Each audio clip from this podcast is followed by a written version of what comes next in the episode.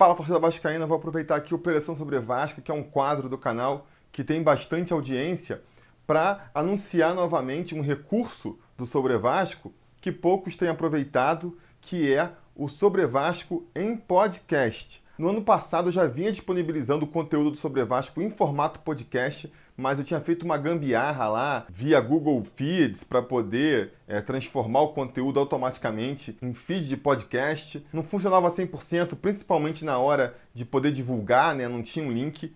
Esse ano, já faz um tempo, eu transferi o podcast para a plataforma Anchor e aí isso deixou um pouquinho mais profissional, vamos dizer assim. Então é isso. Se você curte podcast, eu sei que são poucos, mas quem curte costuma ser bem fã, né? E, está crescendo quem gosta de podcast. Se você quer consumir o conteúdo do, do Sobre Vasco via podcast, procura aí no seu agregador de feeds o, o Sobre Vasco, então clica no link que tem aqui embaixo na descrição e aí mais uma possibilidade, mais um jeito de consumir o Sobre Vasco. Beleza? E bora falar do jogo agora.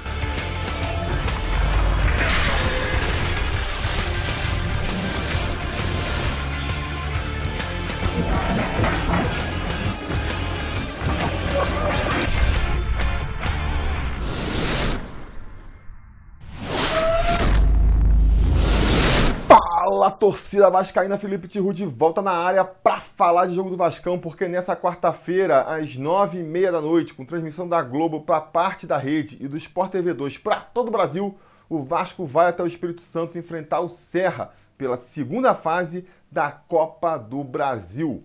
Um jogo que a gente espera seja bem menos emocionante do que foi o jogo da primeira fase contra o Juazeirense, né?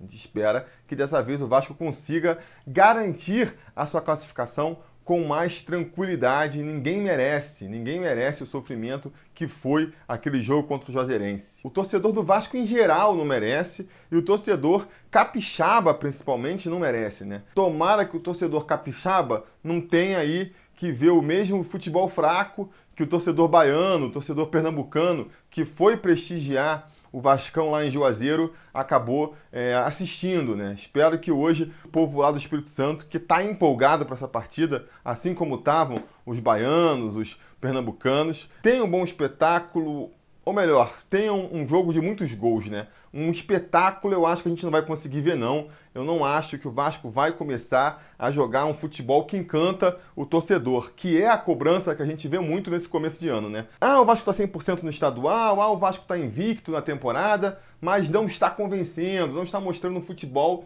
convincente. Né? Essa é a principal crítica que a gente vê ao time do Alberto Valentim. Eu acho que essa crítica deve perdurar por um tempo ainda, e eu explico por quê. Defensivamente, o Vasco está até com um esquema bom, né? É um time que tem tomado poucos gols. Em oito jogos tomou só quatro gols e, mais especificamente, só tomou gol em duas partidas. Então, em seis partidas a gente conseguiu vencer porque não tomou gol. E o sistema defensivo tem funcionado bem, por mais que uma peça ou outra ali às vezes dê uma vacilada, né? Danilo Barcelos, tô olhando para você. E o problema do Vasco então fica sendo o quê? Do meio para frente, né? como acertar essa parte ofensiva que está deixando a desejar. Realmente, o Vasco tem conquistado vitórias magras contra times pequenos, né? A gente ganha pelo placar mínimo ali, né? Ganhou de 1 a 0 do Americano, ganhou de 1 a 0 do Madureira, ganhou de 1 a 0 do Fluminense, equipes contra as quais a gente espera placares mais largos, né? E principalmente, né, mais do que até o placar em si, a gente tem visto o Vasco com pouco volume ofensivo, criando poucas chances lá na frente. Se fosse um time que, pô, tá criando chance pra caramba, mas esbarra às vezes na falta de pontaria do centroavante, né? Falta de calma ali para finalizar, mas não. Nem as jogadas em si a gente está vendo serem criadas e isso vai preocupando um pouco o torcedor vascaíno. E eu acho que a gente ainda tem que ter paciência em relação a isso por dois motivos. Né? Primeiro, vou insistir na questão de que é começo de temporada, todos os times estão se acertando. Nessa parte tática você ainda tem é, que encaixar os jogos, porque o Fluminense está super exaltado aí. Nossa, o, o Fernando Diniz fez uma revolução perderam duas vezes da gente. Não estão conseguindo também fazer um jogo super ofensivo. O Flamengo gastou milhões, contratou um monte de gente, maiores contratações da temporada, e estão aí. Não chegaram na final da Taça Guanabara. Botafogo, os caras não conseguiram nem chegar na fase final da, do Taça Guanabara, perdendo para time pequeno. Então, assim, tá todo mundo se ajustando, sabe? Tá todo mundo se ajustando ainda e o Vasco tá até um passo à frente, eu diria. Tá conseguindo, no mínimo, os resultados. Agora, o problema do Vasco que eu vejo além dessa questão aí de, de afinamento, de entrosamento, do time pegar ritmo de jogo mesmo, né? O, o Vasco sofre porque as suas duas principais peças ofensivas estão muito fora de forma, estão é, muito abaixo do que se espera. Estou claramente falando aqui do Maxi Lopes e principalmente do Bruno César, que são aí as duas estrelas da companhia, né? O Maxi Lopes já foi o jogador mais importante do ano passado, o Bruno César veio para dividir esse protagonismo com o Maxi Lopes e nenhum dos dois estão fazendo uma grande temporada, estão muito abaixo do que se espera dos dois, né? Já se ouve até falar, já, já a gente já vê pedidos para que eles sejam barrados do time, sejam afastados até entrar em forma. E, gente, não tem como fazer isso, né? São os maiores salários do time, são as grandes apostas do Vasco para a temporada. E você não faz uma aposta desse nível e depois de três, quatro jogos fala, é, não deu certo, deixa, tira, sabe? É diferente você contratar um Ian Sassi, e aí de repente ele vem, não dá certo, você tira ele do time, deixa ele estando um pouco afastado e dá mais uma chance daqui a uns dois, três meses, sei lá e você contratar um Bruno César pelo salário que ele vem, a mordida que ele dá no orçamento do Vasco, e você falar, ah, não funcionou, deixa de lado. É algo que simplesmente não vai acontecer, não vai acontecer. Acho que não passa nem pelo Valentim, né? Vai meio que acima disso. Se você chega, o técnico barra a principal contratação da temporada, com certeza isso não vai agradar nem Alexandre Farias, nem Alexandre Campelo, porque na verdade é um atestado de incompetência para eles que trouxeram o jogador, né? O técnico tá meio que falando, ó, a principal contratação da temporada que vocês trouxeram não serve nem para ser titular do time. Então não vai fazer isso. E é bom que não faça também, porque é aquela coisa, se você tira o Bruno César, você não consegue trazer outro pro lugar. A aposta no Bruno César já foi dada e agora a gente tem que lidar com ela. Eu fui contra a contratação do Bruno César. Se vocês forem ver o vídeo lá da contratação, eu desaprovei a contratação do Bruno César.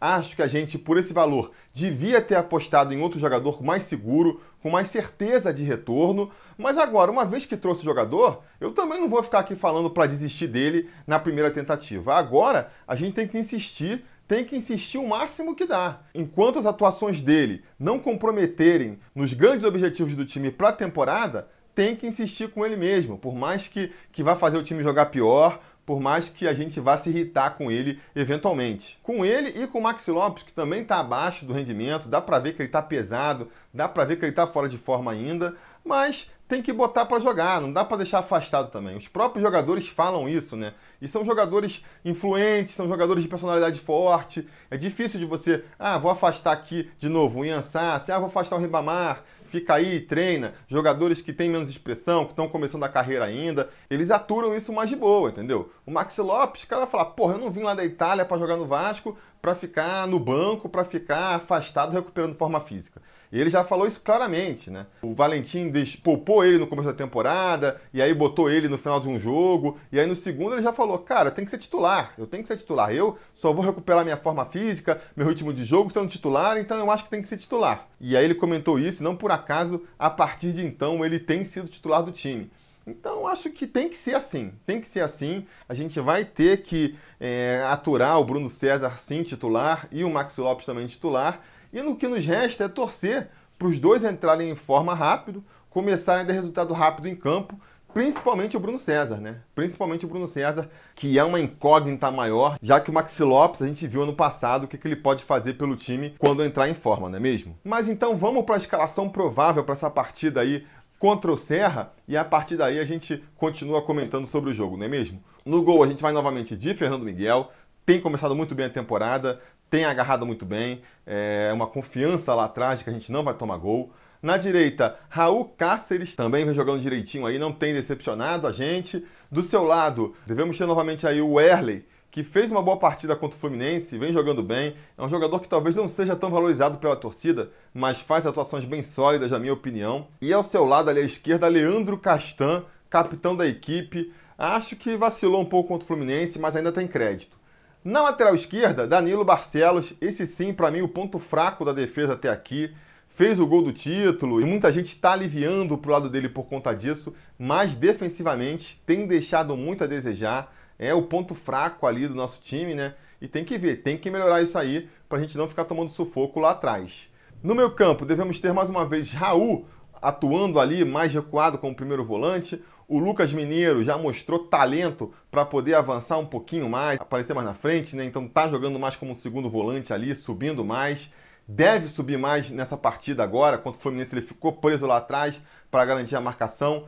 Contra uma equipe mais fraca, que nem o caso do Serra, eu acredito que ele vá aparecer com mais força lá na frente.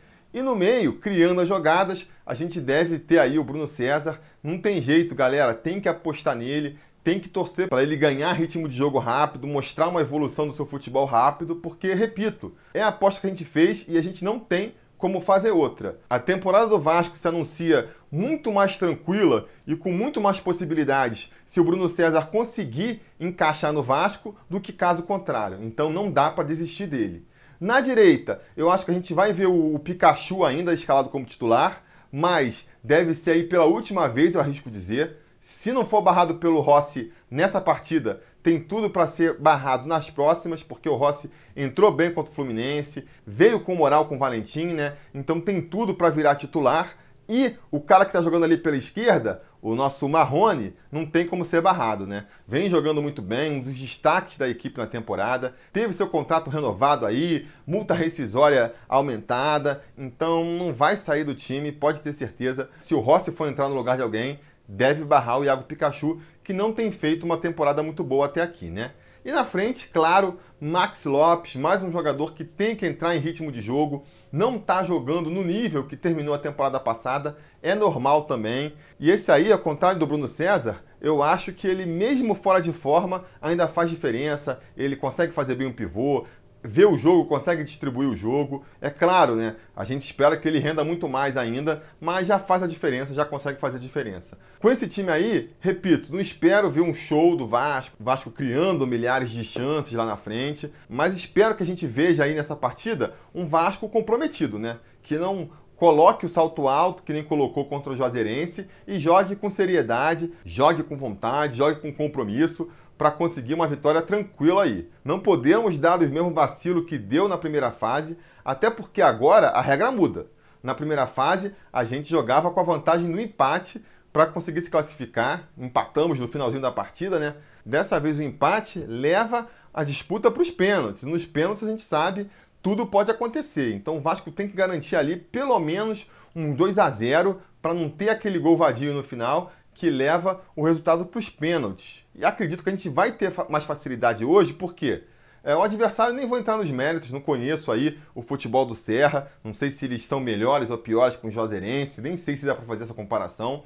Mas dessa vez a gente tem uma coisa que a gente não tinha contra o Juazeirense, que é a experiência do jogo anterior, né? Então o Vasco vai escaldado, vai sabendo que não pode menosprezar o adversário. Eu acho que isso tem seu valor e principalmente vamos jogar num estádio bom dessa vez, né? A comissão técnica reclamou muito do estádio do Juazeirense, que era o gramado era muito ruim, difícil de jogar bola. Não acho que isso sozinho explica a má atuação do Vasco, mas com certeza isso aí teve a sua colaboração também, e dessa vez não tem essa desculpa, né? O Kleber Andrade é um estádio muito bom, o Vasco já jogou muitas vezes lá recentemente, mandou muitos jogos lá. O pessoal do Espírito Santo falou que o gramado tá bom, eles estão querendo reformar o estádio e tudo para deixar ele mais moderno. Então, o problema do estádio não vai ter, né? Vai ter um gramado bom, o campo é grande, a torcida do Vasco no Espírito Santo é muito grande, então o estádio vai estar tá todo com a gente e eu espero que isso influencie para o Vasco fazer uma boa partida, fazer uma boa atuação. Repito, a gente não vai ver o Vasco brilhando, encantando, pelo menos que a gente veja um Vasco marcando gols, né? Um jogo tipo aquele contra o Rezende, onde a gente jogou mal, mas ganhou de 3 a 0. É isso que eu espero nessa partida contra o Serra. Vou apostar então aqui que a gente repete o placar, já que eu peguei esse exemplo do Rezende, vou botar aqui de novo. Vamos ganhar de 3 a 0. Vasco 3, Serra 0. Marrone vai fazer um gol dele. Marrone tem média aí de um gol a cada duas partidas. Não fez contra o Fluminense, então vai fazer agora. Vamos torcer para o Maxi Lopes e para o Bruno César fazerem seus golzinhos também, para ver quem sabe assim, né? Fazendo gols, eles ganhem aquela confiança que falta para finalmente deslancharem na temporada 2019. Beleza? Diga nos comentários então a opinião de vocês sobre essa partida. Se vocês querem ver mais sobre Vasco, querem ver a gente criando mais coisa, criando mais conteúdo, considerem apoiar o canal. Vocês podem fazer isso tanto pelo Apoia-se a partir de R$ reais quanto sendo membro aqui do Sobre Vasco, vocês têm vários benefícios, mas um benefício que é comum aqui, independente da categoria ou do meio que você escolher e que muita gente gostaria de ter, é acesso exclusivo aí ao nosso grupo no WhatsApp. Então, se você quer entrar no grupo no WhatsApp, considere se tornar um apoiador do canal. Se não, curtindo o vídeo, compartilhando para os vascaínos, isso já ajuda demais. Se você está chegando aqui agora no canal, considere também se tornar um inscrito, também já é um começo de um relacionamento, né? E vamos nos ver mais tarde, né? Porque se tudo der certo e nada é errado, depois da partida a gente volta para comentar o resultado. Beleza? Tá combinado? Então tá combinado. A gente vai se falando.